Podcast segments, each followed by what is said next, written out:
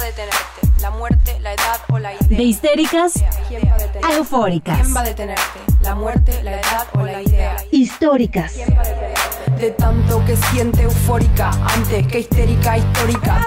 Voy a hacer, voy a hacer, voy a hacer, voy a hacer, voy a hacer, voy a hacer, voy a hacer, voy, voy a ser presidenta. Hola, hola, bienvenidas a otro programa de Históricas. Aquí seguimos juntas pasando la cuarentena, que ya ni es cuarentena, me parece, no sé cuántos días llevamos en realidad, unos 80 mil, no sé. Pero bueno, aquí seguimos. En este episodio queremos mandarle un abrazo fuerte y muy, muy cariñoso a Frida, que no nos va a acompañar porque tuvo un poquito de problemas técnicos para grabar, pues son cosas que pasan en la cuarentena, grabando a distancia, ¿no? Es difícil. Pero bueno, eh, muchas gracias por acompañarnos otra semana y ahora Greta nos va a recordar las redes para que sigamos en contacto.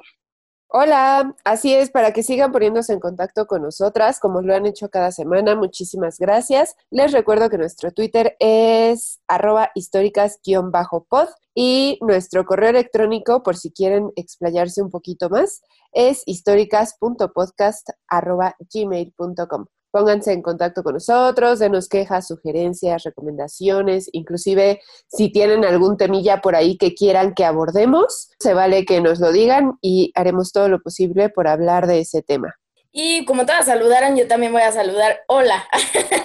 y solo queremos decirles que la histórica de hoy, pues va a ser eh, una figura como muy importante y muy relevante para todas nosotras, que es la figura de las parteras, ¿no? Y también como para ponerle cara, eh, vamos a hablar específicamente de Sofía Malváez González. Greta nos va a hablar un poco de un poco de ella y un poco de la figura de las parteras, que pues son muy consentidas en este podcast y pues nada más para que se queden hasta el final y escuchen hablar sobre las parteras y conozcan un poco más.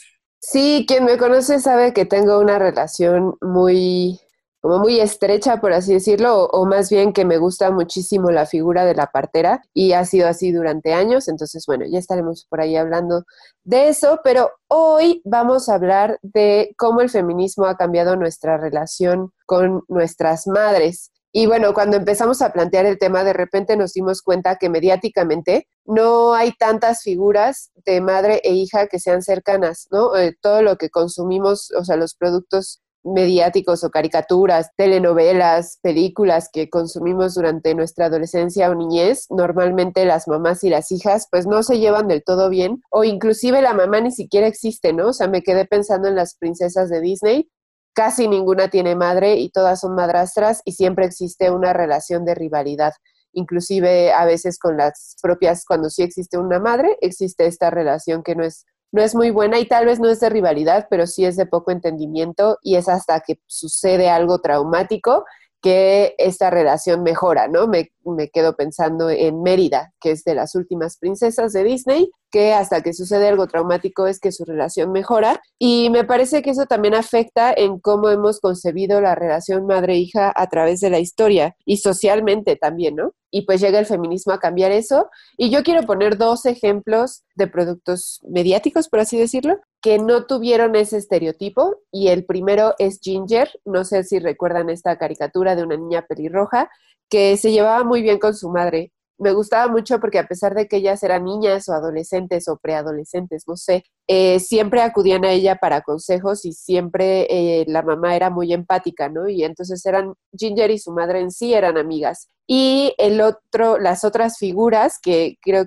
ya acudía a ellas mucho más grande, pero además me identifico mucho con ellas, me identifico mucho con esa relación y puedo decir que mi mamá también, es la serie de Gilmore Girls, donde Rory y Lorelai son súper amigas, son muy buenas amigas, podría decir mejores amigas, y todo lo hacen juntas. ¿no? Entonces sí existen estos ejemplos de madre e hija que se llevan bien y creo que tenemos que empezar a hacer a, a, resaltar más estas figuras, ¿no? Y romper con la idea de que madres e hijas no podemos ser amigas. Pero bueno, sí quiero preguntar, cómo el feminismo ha cambiado la relación, o, o, bueno, que platiquemos cómo el feminismo ha cambiado nuestras relaciones con madres, con nuestras madres. Bueno, en lo personal me di cuenta que el feminismo cambió la relación con mi mamá hace muy poquito tiempo. O sea, creo que es algo que concienticé hace apenas, no sé, menos de seis meses. Pero cuando me di cuenta, sí fue como, wow, o sea, me explotó el cerebro así, decir como, de verdad el feminismo dio un giro eh, completamente a la relación que, que, yo tenía con mi mamá, porque si bien siempre ha sido buena, creo que siempre hemos tenido como esta conexión madre e hija y un entendimiento, em, pero el feminismo me hizo entender otra parte de ella como mujer, o sea, creo que más como mamá la empecé a ver como una mujer completamente independiente y con una historia y a partir pues de esa comprensión que básicamente sería como que llevé la sororidad, pero a la relación con mi mami, ¿no? Y a la, sí, a la relación tan estrecha que tenemos ella y yo.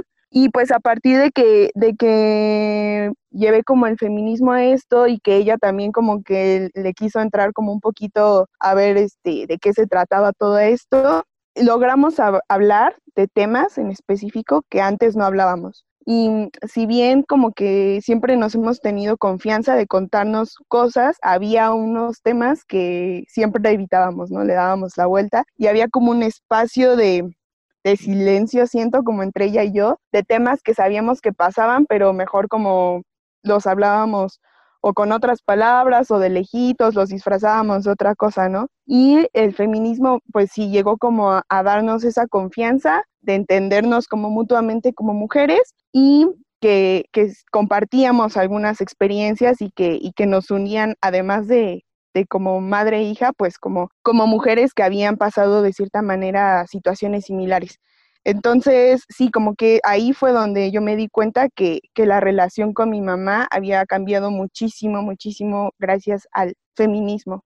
Sí, en mi caso es algo parecido, como que se ve mucho más en las conversaciones que abordamos en la sobremesa, ¿no? Cosas que antes jamás, jamás había hablado con ella, no sabía cuál era su postura, no sabía cuáles eran sus ideas, ¿no? Y eh, cuando yo me identifiqué como feminista, eh, como que automáticamente se abrieron pues estas conversaciones, tanto de, de mí para ella como de ella como para mí. Y también algo que me pareció muy importante, eh, digamos, de mí a partir del feminismo fue que empecé a resignificar y a querer cambiar las relaciones que había llevado eh, durante todos los años de mi vida, así como si fueran un buen, durante los años que llevo en este planeta con las mujeres, ¿no? Creo que antes yo era como que muy, ay, sí, yo me llevo más con los hombres porque este discurso patriarcal de que las mujeres son complicadas y entonces todo esto, ¿no? Yo era, yo era esa persona y después del feminismo, pues obviamente esta percepción cambió por completo y empecé a cambiar la relación eh, que tenía y que había llevado con, con, todas las mujeres. Y obviamente la primera relación que también cambia, pues es con tu, con tu o sea, la relación con tu mujer más cercana, más íntima, con la que vives, que es tu mamá.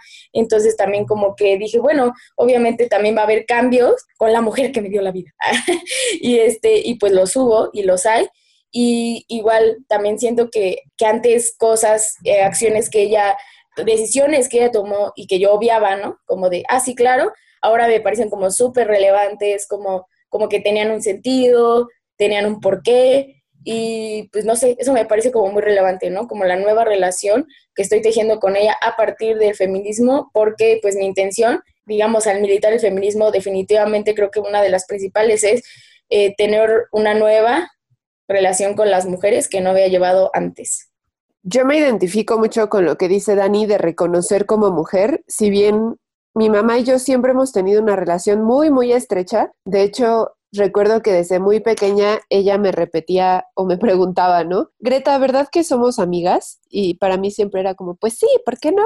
Y recuerdo que alguna vez en la secundaria una profesora, que además su hija era nuestra compañera, dijo que las madres y las hijas no podían ser amigas. Y yo me escandalicé, para mí fue como, ¿de qué habla señora? ¿No? O sea, claramente usted no nos conoce a mi madre y a mí y siempre hemos tenido una relación de muchísima confianza. De hecho, eh, pues ella yo creo que trabajó mucho en esa relación, ¿no? Y digo ella porque ella como adulta y yo como niña. Y recuerdo que cuando era muy pequeña, caminábamos de la escuela a su oficina y entonces jugábamos, yo cerraba los ojos y ella me iba guiando y me iba diciendo como, eh, banqueta, poste, pared, yo qué sé. Y eso creó, yo creo, una relación de mucha confianza entre ella y yo y muy estrecha. Y eso no ha cambiado con los años, en realidad solamente creo que se ha hecho más fuerte. Inclusive mis amigas muchas veces terminan confiándole como sus cosas o mis amigos en la prepa llegaban y le platicaban. Entonces, para mí la confianza se ha mantenido igual. Si acaso han cambiado, sí, los temas que platicamos, pero siento que es porque ahora yo ya no la veo solo como mi mamá, o sea, ya no es esta persona que es mi mamá, sino es esta mujer con la que convivo todos los días, la mujer que sí me dio la vida, pero eh, que no solamente es madre, sino de repente me cayó el 20 y platicaba, no sé si tiene que ver con el feminismo, no sé si tiene que ver con la edad, no sé si tiene que ver con ambas, pero de repente me cayó el 20 de que mi mamá era mujer y que también pasaba los mismos procesos que muchas otras mujeres y probablemente las mismas violencias o, o había vivido violencias a través de su vida. Y eso, o sea, para mí eso fue muy importante, dejar de verla como mi mamá y convertirla en Cristi, mujer que tiene su propia vida y sus propios gustos y sus propios intereses, que además muy probablemente dejó a un lado por llevar tantas jornadas laborales, ¿no? Durante, durante toda su vida. Pero ahora creo que a partir del feminismo hemos podido discutir muchas cosas y sí veo que hay una diferencia generacional, ¿no? Sí, justo lo que dice Greta eh, es súper importante, que creo que también tenemos que estar contemplando en, en diversos temas, ¿no?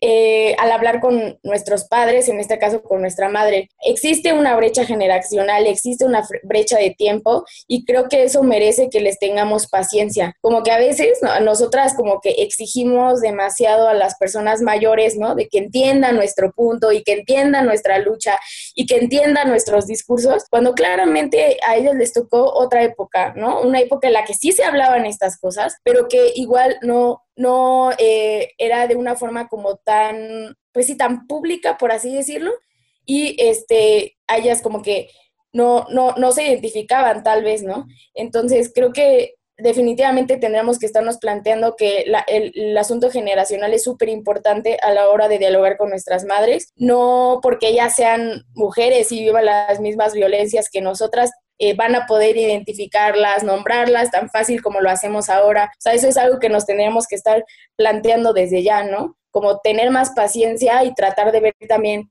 con su visión, porque si nuestras madres de 40, 50, 60 años eh, llevan pues todos esos años teniendo cierta mentalidad, no podemos tratar o querer cambiar su mentalidad de la noche a la mañana. Tenemos que tener paciencia y pues tratar de ser empáticas, ¿no? También con, con las vivencias que a ellas les tocó este, atravesar y que claro, he escuchado a muchas feministas que son de otra época y es también súper enriquecedor escuchar la visión que ellas tenían de, entonces, ¿no? O sea, como que generacionalmente sentimos que hay una brecha, pero también puede haber un, un intercambio de opiniones súper importante, que creo que eso también a veces como que dejamos de lado en cuestiones generacionales, ¿no? Siempre como que ponemos de, no, eres de otro tiempo y no nos vamos a entender. Tal vez no nos vamos a entender, pero puede haber eh, algo que tú me digas que yo no sé o yo te puedo decir algo y enriquecernos, ¿no? Mutuamente, esa retroalimentación que a veces dejamos de lado creo que también es muy importante. Yo creo que si existe la empatía de ambos lados, sí podemos entendernos. Eh, recuerdo que hace algunos años le explicaba a mi mamá cómo nuestras generaciones viven la sexualidad. Y terminamos platicando de la revolución sexual femenina y un poco de la píldora anticonceptiva y de cómo se había llegado a esta conceptualización de la sexualidad. Y lo, o sea, me dijo, ya entiendo muchas cosas, ¿no?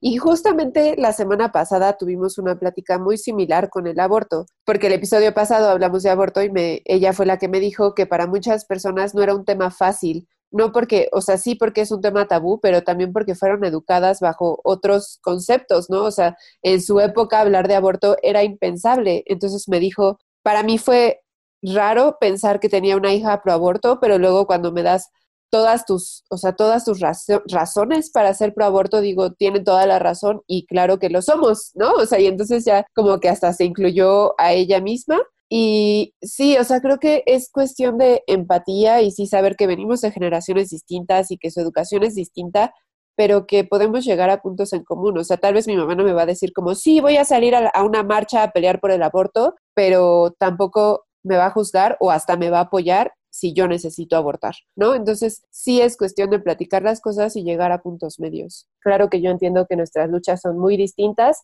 las posturas han cambiado muchísimo en los últimos siete, ocho años que yo he estado más metida en el feminismo y creo que la que más ha impulsado mi feminismo es mi madre. O sea, ahí no tengo la, mejor, menor duda. Ahí está, ya me dieron ganas de llorar. Ya, la que sigue.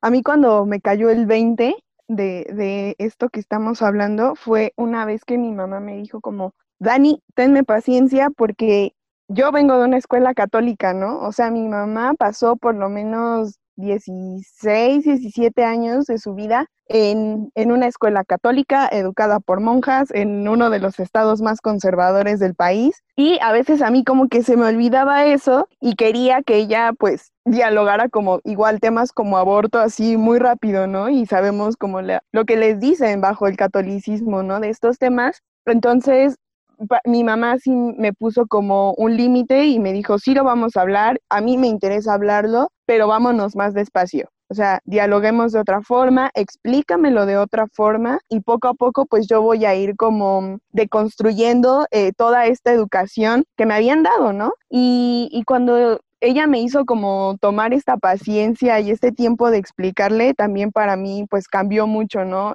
El, ver a mi mamá eh, fue como, ay, o sea, yo hasta la fecha la veo y digo, wow, o sea, como una mujer con toda esta carga educativa, pues puede ahora estar haciendo eso, ¿no? Me acuerdo muchísimo que mi mami me acompañó a la, a la marcha del 8M y, y, para mí verla gritando las consignas y cantando las consignas era como súper impresionante, o sea, porque yo recordaba que mi mamá había estado en una escuela católica y después como verla levantándose así fue como, wow, fue muy, muy, muy impresionante para mí y al mismo tiempo como toda esta paciencia y que ella pudiera como de cierta manera también rehistorizarse entendiendo su pasado para deconstruirlo, me hizo entender que eh, en su tiempo mi mamá, sin asumirse feminista, hizo muchas cosas que yo consideraría como feminismo, ¿no? Eh, me acuerdo que de chiquitos eh, siempre nos educó como a su forma de ella, o sea, dijo como yo, o sea, yo viví en una educación católica muy estricta y mm,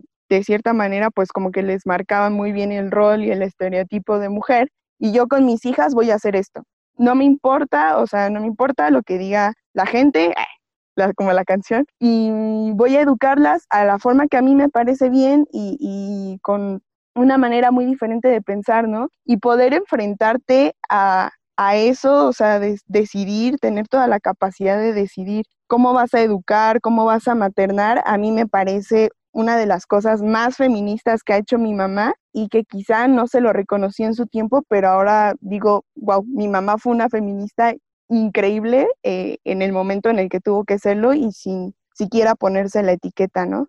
Sí, creo que lo que dice Dani es súper importante, también porque yo, igual yo fui a la marcha del 8M con mi mamá, pero no sé, fue una marcha como súper especial para mí porque había muchísimas mamás y había muchísimas generaciones ahí reunidas y creo que algo como súper importante, porque yo vi a muchas mujeres llorar, a muchas mujeres identificarse, repito, muchas mujeres de muchas generaciones identificarse con las consignas y todo esto, fue eso, ¿no? Que te das cuenta que nos une lo mismo, pero definitivamente si ahora hay un estigma alrededor de que te autodenomines feminista, pues antes pues era mucho peor, ¿no? O sea, a veces como que nos cuesta catalogarnos o etiquetarnos alrededor de, o sea, como de cierta práctica, de cierta em, movimiento que son estigmatizados y tal. Entonces me di cuenta como que ahí que muchas se identificaban, solo que en su tiempo les había costado nombrarse de esa forma. Y también yo igual, o sea, como que lo veo con mi mamá, también me gusta como ver a mis tías justo del lado materno. Mi lado materno está lleno de mujeres, hay como dos hombres, ¿no? En toda la familia.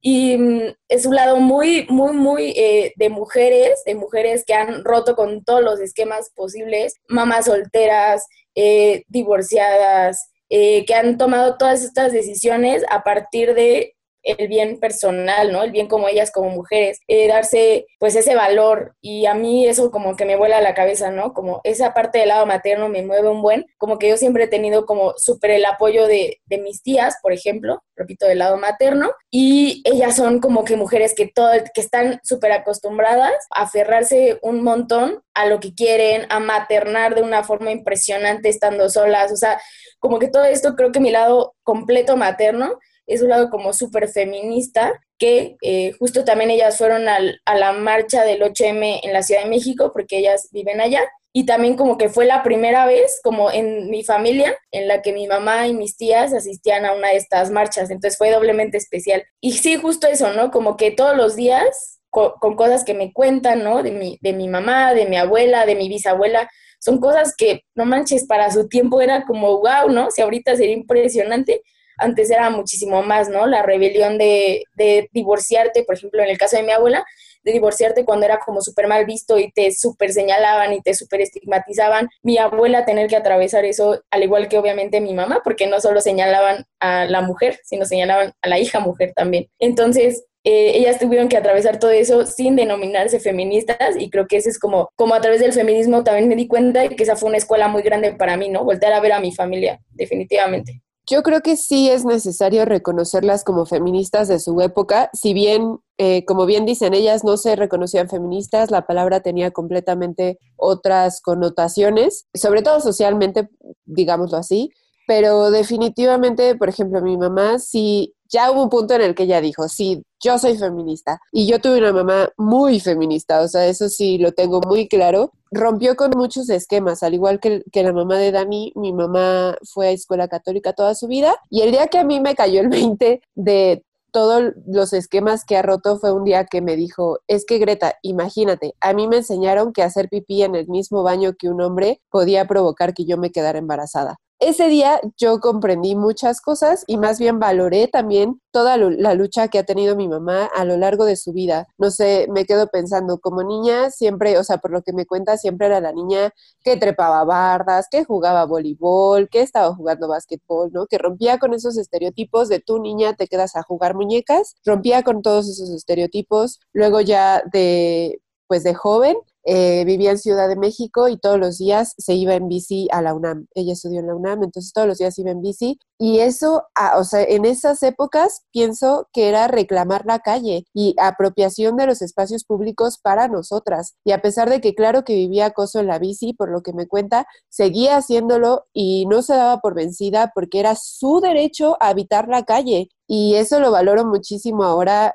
porque a final de cuentas ellas cobraron o, si lograron ese derecho por nosotras. Gracias a ellas, nosotras podemos habitar la calle de esa forma. Eh, por otro lado, estudió una carrera que normalmente no es tanto de mujeres, que es actuaría, y además lo hizo obteniendo la medalla de mejor promedio de su generación y estudiando otra carrera que fue matemáticas, que bueno, le faltó una materia, pero ¿quién estudia dos carreras? Bueno, Frida, por ejemplo. este, y finalmente se fue a Japón sola. O sea, un país donde no habla el idioma, donde no conoce a nadie y se fue sola. O sea, hizo muchísimas cosas como joven y ahora como madre también rompió con muchos estereotipos de la maternidad. Muchas personas le decían como tus hijos van a ser unos malcriados. bueno, una de dos, o son exitosos o van a ser unos malcriados. Y bueno, no sé de qué lado estamos, pero yo no me considero malcriada, ¿no? Creo que rompió muchos estereotipos y a la fecha lo sigue haciendo. O sea, para mí sigue siendo un ejemplo de lucha, sigue luchando por causas sociales que ella cree, ya sean pequeñas o grandes. Y, por ejemplo, yo alguna vez le dije, Ma, bueno, en la última marcha justamente que pues todas iban con sus madres, o sea, que conocí de hecho a sus mamás, y yo dije, yo quiero que mi mamá esté aquí conmigo, ¿no? Entonces le dije, oye, pues vamos a la próxima marcha, y me dijo, mi lucha está en otro lado. Y lo comprendí, o sea, dije, sí es cierto, su lucha, ella trabaja en educación y siempre ha estado en educación y en muchos otros lados veo cómo cambia esquemas. Entonces, creo que sí necesitamos reconocer a nuestras mamás por todos, si bien ellas no se reconocen como feministas, ¿no? Algunas mujeres de esa época no se reconocen como feministas, ok, pero nosotras sí tenemos que reconocer todas las acciones feministas que ellas hicieron para que nosotras tuviéramos un mundo más libre. Inclusive pensar que las labores de, de cuidado deben ser revaloradas Recuerdo, por ejemplo, teníamos una conocida que solo se dedicaba, bueno, solo como si fuera poco, es mucho, se dedicaba a las labores de cuidados, era ama de casa y, el, y aquí en la casa siempre fue, pues no criticada, pero como mi mamá siempre llevó doble jornada laboral, pues sí había como un es que no hace nada, ¿no? Eran otros tiempos también, o sea, era cuando yo era chica y no, no sabíamos que las labores de cuidado valían.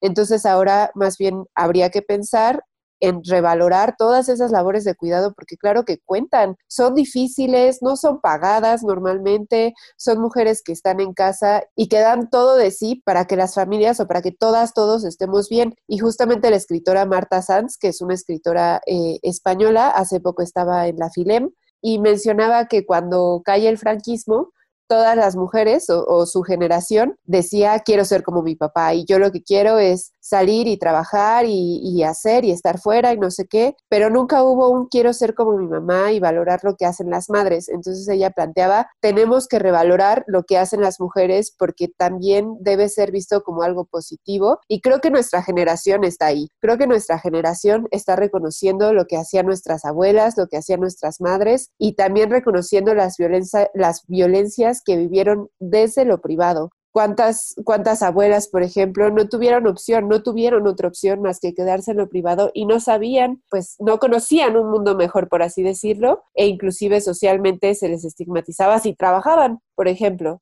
¿no? Y se quedaron en casa. Me quedo pensando en mi abuela materna, se quedó en casa toda la vida y eso no implica que lo que hizo no vale. O sea, porque, repito, siempre tenemos este como, ay, es ama de casa. O recuerdo que a una de mis amigas le preguntaban, ¿tu mamá trabaja? Y era como, no, sí, tu mamá sí trabaja. O sea, bueno, ahora que ya lo vemos de adultas, es como, sí, claro que mi mamá trabajaba. Mi mamá hacía toda la labor del hogar, planchaba, este, lavaba, trapeaba, o sea, toda esa labor, e inclusive emocionalmente. Pero bueno, dijimos que no nos íbamos a meter en las maternidades, solo creo que revalorar lo privado y el trabajo de casa nos puede ayudar todavía a comprender un poco más a nuestras madres, porque eh, muchas veces tenemos esta idea de, ay, ¿por qué siempre está de malas, no? ¿Qué le pasa? Pues, ¿cómo no va a estar de malas si tienes cinco jornadas laborales? Bueno, no cinco, pero al menos tres, y tú no puedes llevar tu plato al fregadero, ¿no? O sea, claro que van a estar de malas. Sí, creo que con esto de, viene mucho como entender el sentimiento y las emociones de nuestras madres, ¿no? Y creo que eso en lo personal me ha dejado darme cuenta que idealicé mucho tiempo a mi mamá y que por lo tanto en la relación yo siempre esperaba algo de ella, pero era como con una vara muy, muy, muy alta, ¿no? O sea, muy alta. Entonces le exigía demasiado y al final era ahí como, ay, mi mamá no pudo hacer esto, o ay, mi mamá, o sea, como quejarme y eso pues nos llevaba a tener choques, ¿no? Y entender pues sus sentimientos, su vivencia, su propio cansancio, por, porque como dice Greta, pues hacen un chorro de cosas y es inevitable que también se cansen, ¿no? Son humanas. Me, me hizo como dejar de idealizarla y más bien empezar a admirarla y creo que cuando yo le logro eh, transmitir mi admiración hacia ella, pues ella también se siente reconocida y empieza a sentirse valorada y es cuando la relación entre nosotras se nota como completamente diferente, ¿no? Creo que algo que pasa mucho en, este sistema patriarcal es que a veces, bueno, casi siempre, e, esta figura heroica y, y a la que aplaudimos constantemente y que nosotras incluso como niñas, niños, nos parece maravillosa es la del papá. E invisibilizamos completamente a la figura materna, ¿no? Entonces la mamá se vuelve como esta, eh, esta parte de la familia con la que todo el tiempo estamos discutiendo, con la que toda, todo el tiempo estamos peleando, y el papá es como el héroe. Pero realmente creo que eso viene mucho, o por lo menos personalmente, de, la idealización que tenía de mi mamá, de que, ay, es que las mamás pueden aguantar todo, las mamás son eh, capaces de hacer y decir un montón de cosas y ellas no sienten y rinden 24 horas los 7 días de la semana, ¿no? Entonces, cuando vi a mi mamá como humana, o sea, la sensibilicé por completo, fue cuando empecé de, pasé de idealizarla a admirarla por completo. Sí, justo como lo que dice Dani, a mí me, como que luego, luego me remite, como volviendo un poco a lo de los medios de comunicación, por ejemplo, en comerciales y todo esto, el papá es como esa figura súper aspiracional, ¿no? Que llega con su portafolio acá, y la mamá es la que en el comercial de limpiador se la pasó limpiando el piso, ¿no?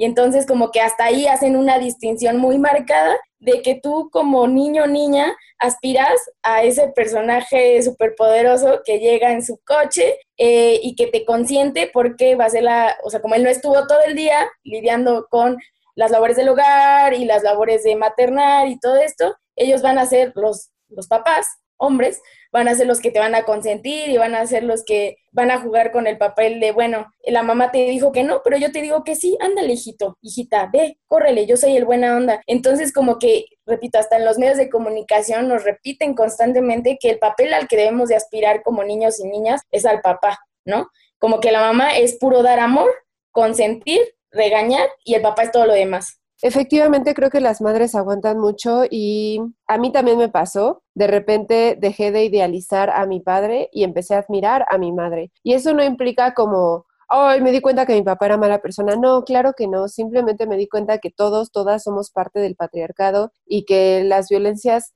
pequeñas o grandes se reproducen en todos lados y que yo estaba violentando al idealizar la figura paterna y al no reconocer la figura materna. Entonces creo que también tuvo que ver con la edad, que de repente me di cuenta de todas esas pequeñas acciones que mi mamá hacía todos los días, que a mí me cambiaban la vida, no sé, algo tan tan valioso y relativamente sencillo como hacerme lunch hasta la universidad. Sí, fui una niña muy consentida, me hizo lunch hasta la universidad y que yo no lo valoré y esto de dejar de idealizar a nuestros padres no tiene que ver con dejar de amarlos, ojo, para mí tiene que ver más bien con romper, como bien dicen, estas figuras estereotipadas del papá superhéroe y también hacerlos humanos, porque al hacerlos humanos podemos no solo comprenderlos, pero también exigirles, ¿no? O sea, exigir esta deconstrucción por la que estamos pasando nosotras y por la que está pasando nuestra madre también, que suceda con ellos, porque si no, yo me quedo pensando dónde quedan los papás, quedan excluidos de como esta resignificación de relaciones o, o qué sucede, no sé, veo muchas mujeres que han resignificado sus relaciones con sus madres a partir del feminismo porque compartimos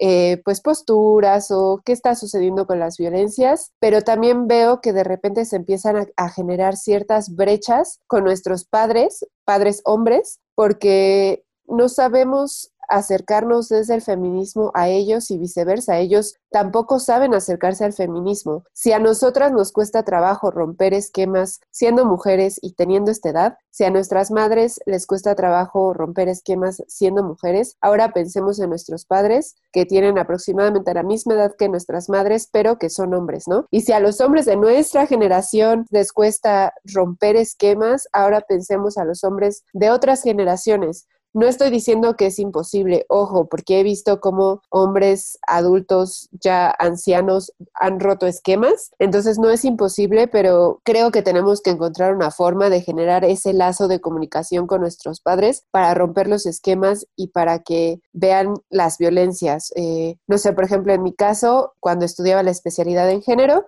me dieron a leer de micromachismos de Luis Bonino y hay una lectura que es micromachismos en la pareja, se las vamos a estar compartiendo y esa lectura yo la di a toda mi familia, o sea, bueno, a mi hermano, mi papá, mi cuñada y mi mamá. Y creo que sí ayudó a que visibilizáramos los micromachismos o machismos cotidianos, ya no son micromachismos, ya se les llama machismos cotidianos. Entonces, tal vez tenemos que empezar a cambiar también la forma en que comunicamos con nuestros padres a través del feminismo comunicamos el feminismo.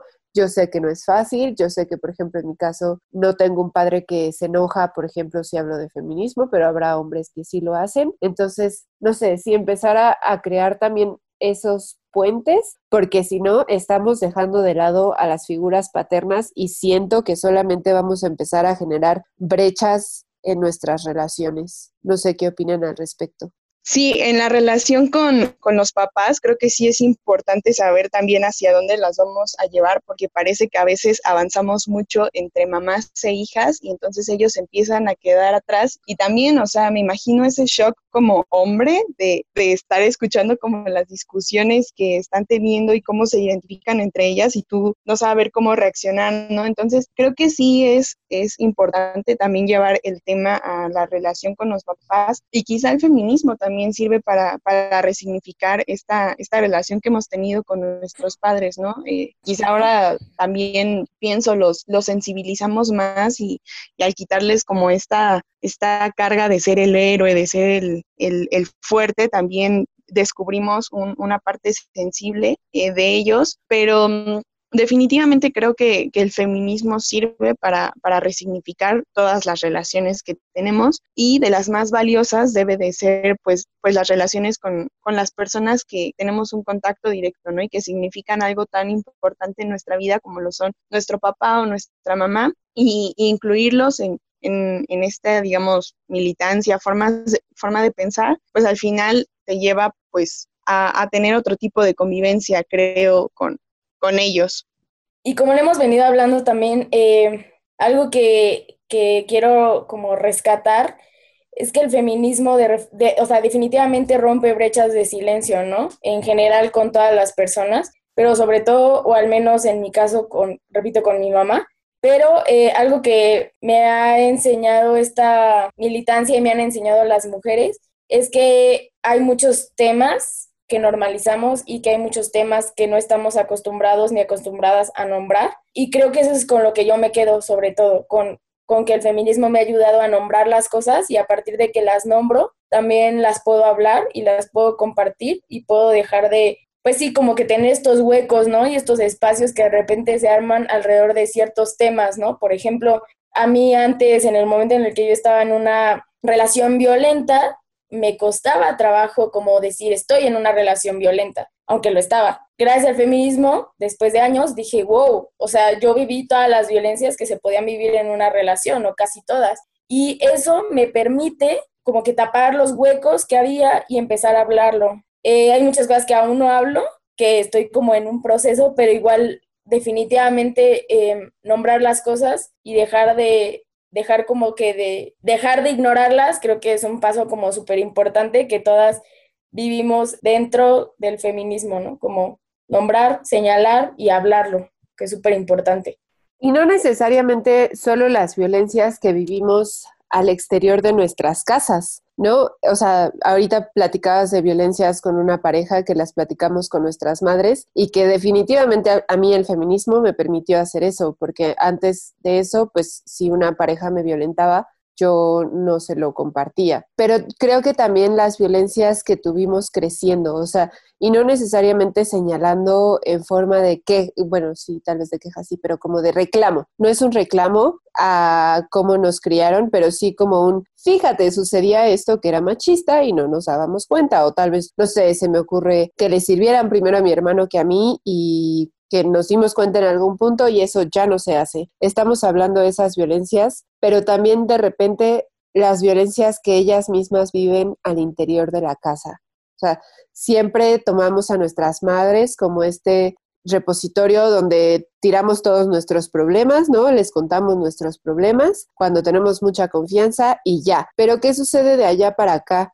O sea, entonces también esas, romper esas brechas de silencio también implica que ellas puedan contarnos pues las violencias que viven en el día a día y no necesariamente, pues no sé, con nuestros padres, no me refiero a eso. Me refiero inclusive a las violencias no sé, o cómo se sienten con sus amigas, o si alguien no las escuchó, o con sus hermanas, o no sé, o sea, cosas así, o cosas en el trabajo, o cosas sociales, ¿no? Yo me quedo pensando en que muchas veces mi madre no es reconocida, o sea, que hace mucho trabajo, que trabaja mucho y no se lo reconocen a ella, sino se lo reconocen a alguien más. Y específicamente, socialmente, se le reconoce a mi padre como si todo el trabajo fuera de él. Y a mí me parece muy injusto, ¿no? Entonces es necesario que dentro del feminismo reconozcamos estas violencias que viven ellas también y que ayudemos a sanar. No, si bien no es nuestra responsabilidad ayudar a sanar a absolutamente nadie, sí con estas relaciones que tenemos, ya lo hablamos, de mucha confianza,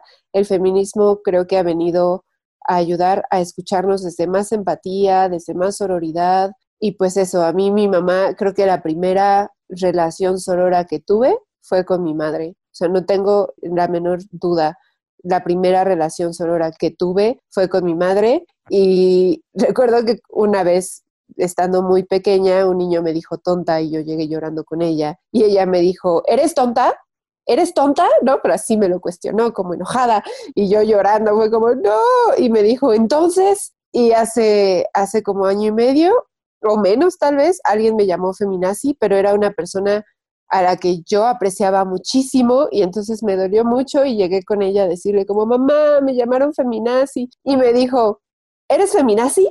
¿Eres feminazi? ¿No? O sea, teniendo todo el contexto y pues ya las dos nos atacamos de la risa y fue como, no, no, pues no, tienes razón, tienes toda la razón. Entonces podemos sanar juntas todas las violencias que estamos viviendo actualmente y también las que ellas vivieron anteriormente o cosas que nosotras no les hemos contado que tal vez ya estamos listas para contarle. Yo en algún punto sí me senté a contarle muchas de las violencias que vivía con uno de mis exnovios, pero fue también porque yo apenas las estaba reconociendo y me ayudó mucho contarle para que ella también comprendiera muchos de mis comportamientos de ese entonces, porque algunas cosas eran inexplicables, no sabíamos qué era la violencia de género, no sabíamos que, sí, o sea, no sabíamos muchas de esas cosas, entonces mis comportamientos eran inexplicables, era como, ¿por qué no lo dejas? Y ya, nada, solo como a través de nuestras historias, nuestras violencias, podemos identificarnos con ellas y sanar juntas. Y bueno, sí, como dice Greta, al parecer a veces pues nuestras mamás se vuelven como en, el repositorio de todas estas vivencias y todas estas experiencias y yo pienso también como a veces es demasiado para ellas, ¿no? La mamá, o sea, con, con este sentido de maternidad, también es la que cuida, la que protege y entonces cuando pasa algo de este tipo, pues ellas como que sienten culpa por eh, no haber estado, por no haber cuidado, se preguntan como constantemente qué, en, qué, fallaron, ¿no? Pienso que muchas mamás caen en este pensamiento y incluso, sí, o sea, como de preguntarse y cuestionarse qué les faltó hacer. Algo que una vez leí que me pareció muy, muy importante es lo que significa liberar a nuestras mamás del papel de mamá. No porque dejen de, de mandarnos, obviamente son nuestras mamás y eso va a ser hasta el último día, pero sí como de esta carga de responsabilidad que asumen y que se les da con la maternidad, ¿no? Eh, de hacerse responsables de nosotras en todos los aspectos. Liberar a nuestras mamás, entonces significa como ya soy una adulta, lo que pase con mi vida, pues es básicamente consecuencia de mis actos, de mis decisiones, porque ya soy una mujer pensante y, y sé que eres mi mamá y sé que vas a estar siempre ahí, pero no eres directamente responsable de lo que llega a pasar en mi vida, ¿no? Creo que liberar a nuestras mamás, digamos, de ese sentido de, la maternidad, que, incluso a veces las hace abandonarse, pues es también como regresarles esta, esta parte de ella que se les quitó y que al final puede pues mejorar también muchísimo la relación, ¿no? Saber que ya no tienes una carga,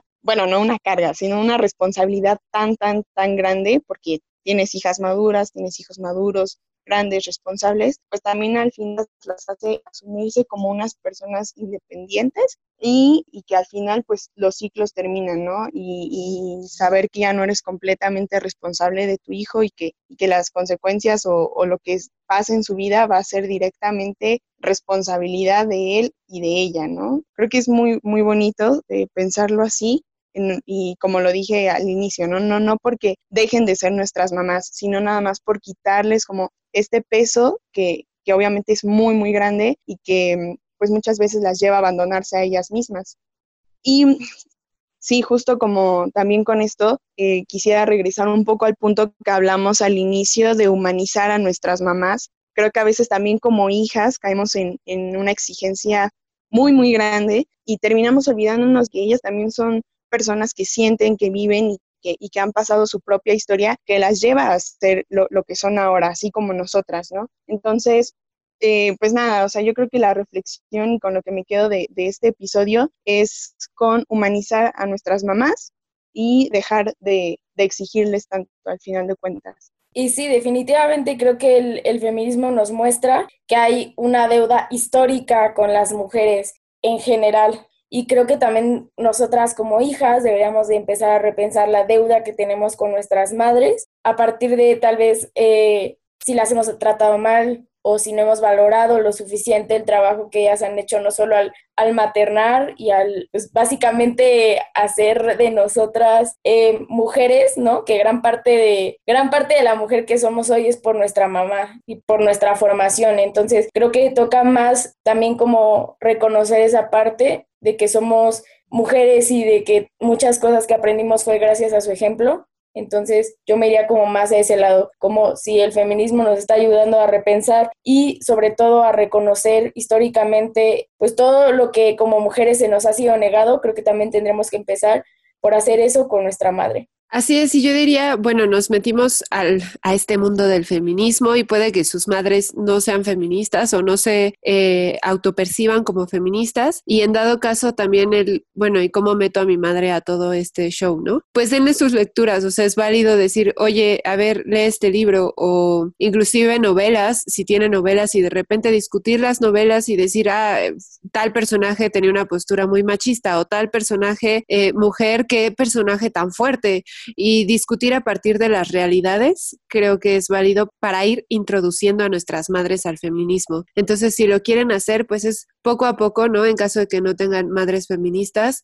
claro que se puede. Eh, sabemos que pues hay personas que tienen como ciertos mm, estereotipos sí, ciertos estereotipos más arraigados o ciertas normas sociales, pero yo soy de la idea de que con empatía y mucha paciencia, claro que se puede explicar nuestra postura y que el feminismo no está aquí para romper relaciones con otras mujeres o con otras personas. Claro que cuando es necesario, cuando se vive en violencia, sí, pues adelante, ¿no? Pero el feminismo realmente está aquí también para sanarnos entre mujeres. Eh, tampoco voy a idealizar como las relaciones entre nosotras y todas tenemos que ser amigas, ¿no? Pero pues si nos puede ayudar a sanar y a tener una mejor relación con nuestras madres, pues adelante, ¿por qué no? Y bueno, así ya terminado el tema, ahora sí vamos a hablar de la histórica de este capítulo, que ya bien nos había dicho Nay, se trata de las parteras así en general, pero yo quiero hablar de una partera que es Sofía Malváez González y me van a decir quién es esa señora. Bueno, Sofía es la primera partera que yo conocí, o sea, para mí es una histórica muy personal, pero vamos a terminar hablando de las parteras en general y ahorita les voy a decir por qué. Bueno, Sofía es de Santa María Pipioltepec, que es un pueblito que está arriba de Valle de Bravo y y ahorita tiene 78 años y Sofía comenzó a ser partera a los 30 años debido a que tenía siete hijos y un esposo que no se hacía cargo, un esposo que era alcohólico. Entonces ella empezó a ser partera gracias a un programa que tenía María Esther Zuno, que es la esposa de Echeverría, que implicaba profesionalizar a las personas dentro de las comunidades y a las mujeres pues las profesionalizó en la partería. Entonces ella no es una partera tradicional, sin embargo sus conocimientos sí se esparcen en todo el pueblo y a mí eso fue lo que me gustó mucho de Sofía y lo que me hizo realmente admirar las figuras de las parteras. Porque, bueno, Sofía lleva más de 3.000 partos o sea, 3.000 partos, a mí eso me parece increíble y todos los partos los escribió en una libretita desde 1989. Ella empezó a ser partera en los 70, entonces todavía pues hay ahí unos 10 años o, o un poco más donde no sabe cuántos partos ha atendido, entonces definitivamente han sido más de 3.000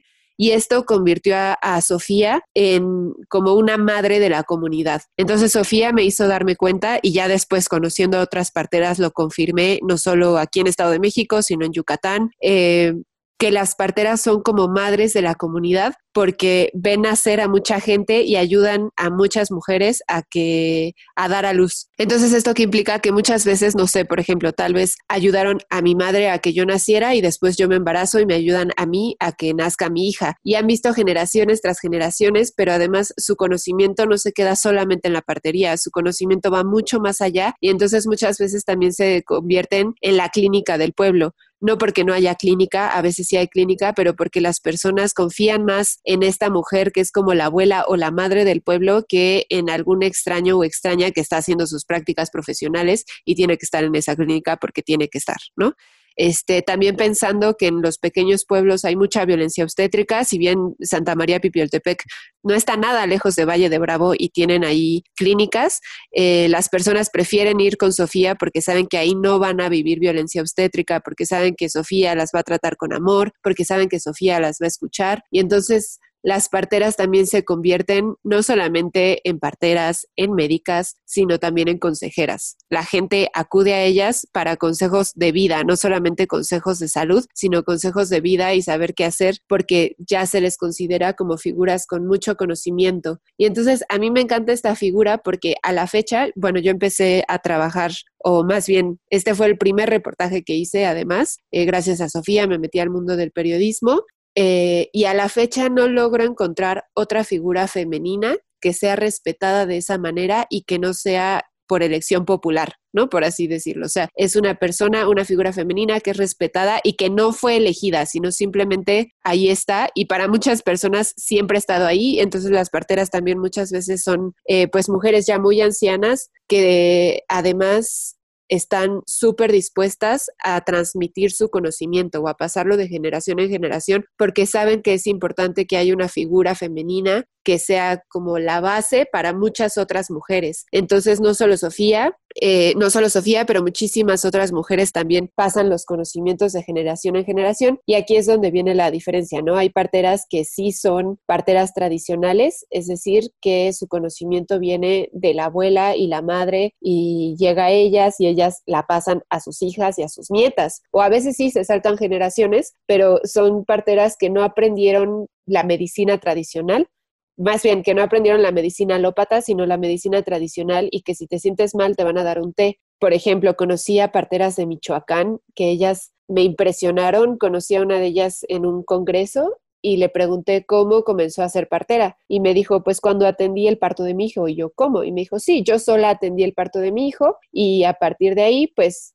atendí todos los demás partos de mis hijos cuántos hijos había tenido la señora, 11. Entonces atendió 11 partos solas, sola, y de ahí sus amigas se enteraron, entonces sus amigas dijeron, pues de ir allá abajo con el médico a que me violente, a tenerlo aquí con mi, con mi amiga, pues mejor lo tengo con mi amiga. Y de ahí se fueron instruyendo ellas solitas hasta que formaron, bueno, ella se convirtió en partera y después con los pueblos aledaños empezaron a conocerse entre parteras y a compartir conocimiento y pues nada, son figuras femeninas muy fuertes que además tienen redes de apoyo también muy fuertes y pues el 1% de la población en México es nace a partir de una partera, pero esto son también los números de repente son muy inciertos porque hubo un momento en el que el gobierno empezó a pues como a cazar a las parteras, a prohibir a las parteras, inclusive en algún punto en Yucatán. Yo quería hacer ahí un pequeño reportaje y me fue imposible porque me acercaba a las parteras en alguna ocasión eh, vi a una señora que tenía un bebé y le dije, oiga, por aquí hay una partera y me dijo, sí, aquí a la vuelta de la esquina, ella fue la que me atendió, el bebé estaba recién nacido.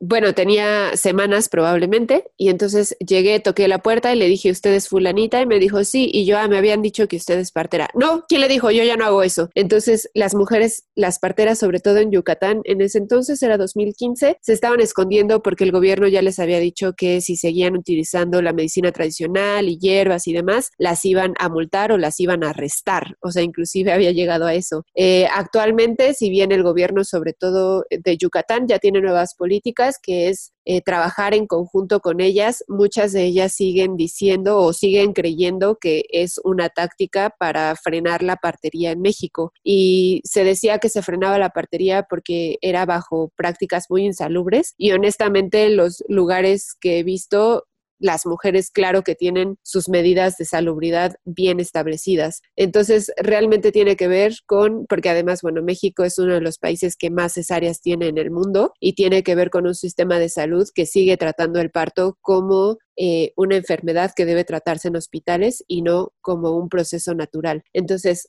bueno, ahí está, ¿no? Eh, existen las parteras tradicionales, las parteras de oficio, por así decirlo, y en México hay cuatro escuelas principales de partería, además es eso, hay muy pocas escuelas de partería, porque la partería se sigue viendo, repito, como una enfermedad que se, o bueno, no una enfermedad, pero algo grave que debe ser tratado en un hospital cuando en realidad se puede hacer en casa. Pero siento que ahora hay un movimiento que ha llevado, y ahora con el COVID también han resurgido las parteras en las zonas urbanas, entonces muchas mujeres ya empiezan a asistir a, las parteras porque además tiene que ver con un parto humanizado, tiene que ver con que no necesariamente tienes que parir acostada con las piernas abiertas, si quieres parir acostada, si quieres parir en una alberca, si quieres parir agarrada de un mecate, adelante, ¿no? Es un tu mujer haz este proceso natural de la forma que más te convenga. Entonces, bueno, ahí la figura de las parteras, que para mí es una figura muy bonita y que yo podría hablar horas y horas y horas de las parteras porque son mujeres normalmente súper fuertes, mujeres muy independientes, casi todas las que he conocido. Eh,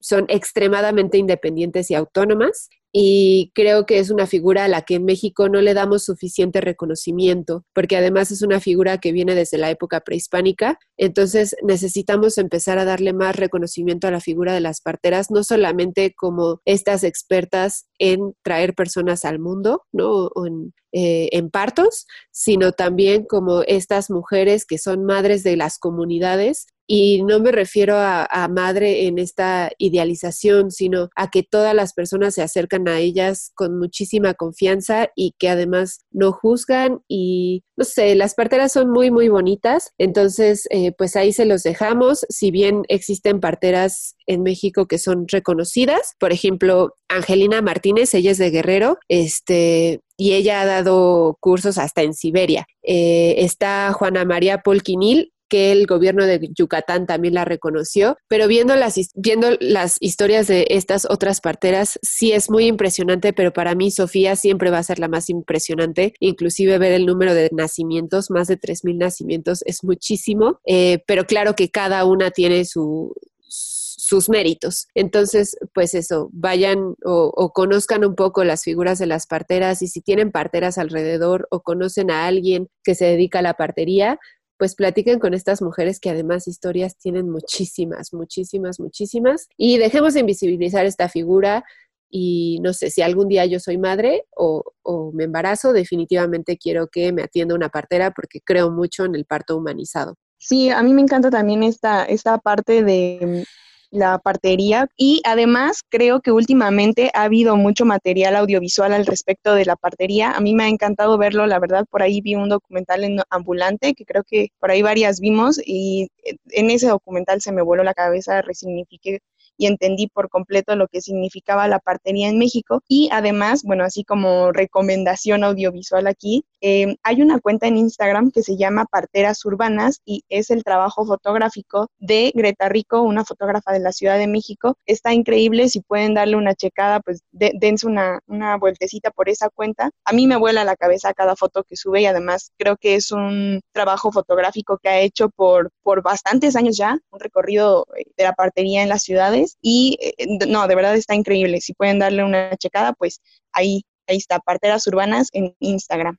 Sí, acérquese al trabajo de Greta Rico. La verdad es que sí, a mí también me dio, la verdad es que me dio un poco de envidia cuando lo vi porque era parte del proyecto que yo quería hacer, las parteras urbanas, pero está padrísimo su, su proyecto, entonces acérquense a él. Y algo que se me olvidó decir es, la partería comienza a ser como eh, abrazada, por así decirlo, por, por la urbe. Bueno, sí lo dije, en, en, los espacios urbanos, pero esto implica también que es resignificada por mujeres en la urbanidad. Entonces, algo que a mí no me parece mucho es que de repente estos foros de partería o, o congresos a los que he asistido son liderados por mujeres en el espacio urbano blancas que tienen claro que una visión occidental y entonces rompe un poco con la partería tradicional que ha estado, o sea, tantos años allá afuera y no me gustaría ver que la partería tradicional desaparezca como tal, sino al contrario, que se conjunte con eh, pues el conocimiento de la medicina alópata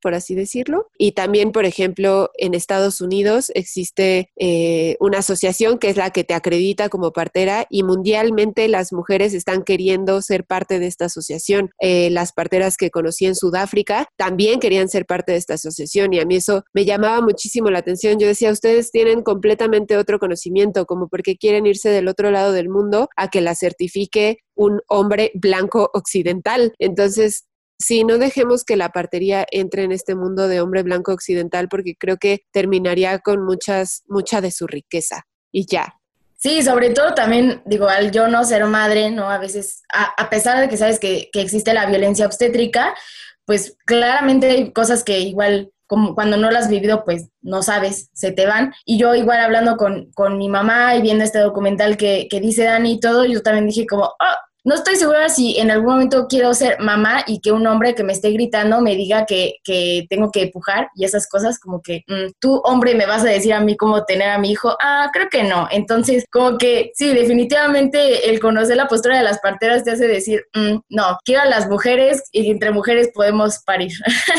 Pero bueno, eh, también ya como para ir finalizando, queremos eh, decirles cuál va a ser el tema del siguiente episodio, que va a ser un tema pues ya nos tiene un poco emocionadas, un poco por decir poco, que nos tiene muy eh, emocionadas, que es la invisibilización de las mujeres.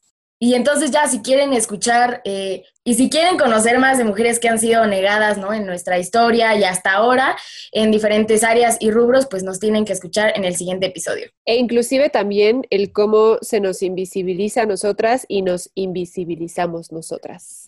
Así que nos Va a estar chido. Chido, chido. Adiós. Históricas. Tu compañía sonora y sorora.